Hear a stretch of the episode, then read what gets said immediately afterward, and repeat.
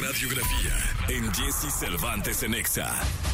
Uno de sus primeros apodos fue Dico. De pequeño lustraba zapatos. Es reconocido como uno de los mejores delanteros del fútbol de todos los tiempos, aunque llegó a jugar de portero en cuatro ocasiones y es el único jugador que ha ganado tres mundiales. Hablamos del más grande, del rey, de Edson Arantes du Nascimento, de Pelé. Rivellino, watch Pelé now. What a beautiful goal from Pelé. El Rey Pelé.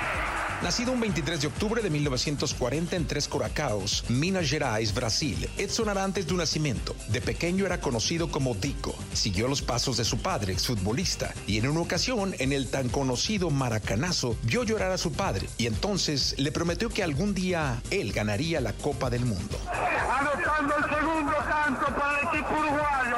Uruguay 2, Brasil 1.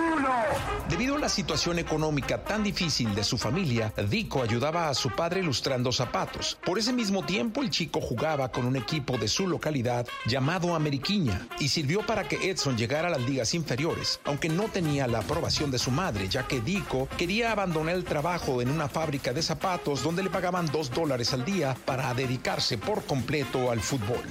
Su debut ya como futbolista profesional fue un 7 de septiembre con el Santos de Brasil, donde marcaría su primer gol y a partir de ahí la carrera de Pelé llenaría al mundo del fútbol de magia y talento. Levanta para a área, atenção, ajeitando peito Pelé. Pintou o adversário, vai marcar. Gol!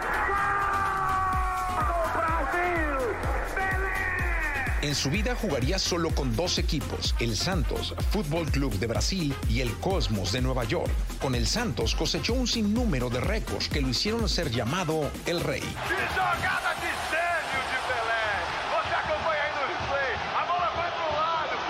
El apodo de Pelé surgió al ser fan del equipo del cual su padre era aficionado. Él tenía como portero a José Lino de Concienzao Faustino Vilé y el niño Edson celebraba cada tajada de Vilé.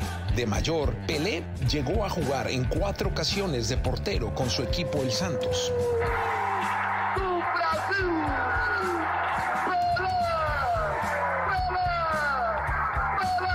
Pelé! Jugó un total de 730 partidos, marcando 1.283 goles. Es el mayor jugador anotador en un partido con 8 goles. Jugó 107 partidos con su selección, siendo el máximo goleador con ella, con 95 tantos. Y ha sido el único futbolista en la historia en ganar tres campeonatos del mundo.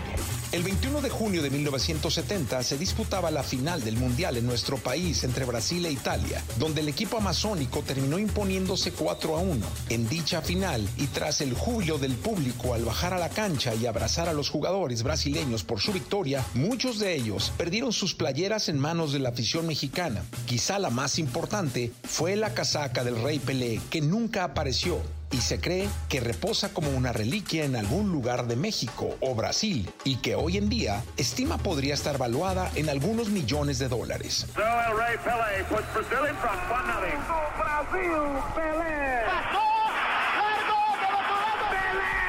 El niño humilde que se apoderó del mundo con su talento, su magia, el deportista más grande de todos los tiempos, uno de los futbolistas que ha hecho y marcado la historia de este deporte, el hombre que le dio color al fútbol, que hechizó las canchas, que le ofreció al balompié el yoga bonito, el rey Pelé.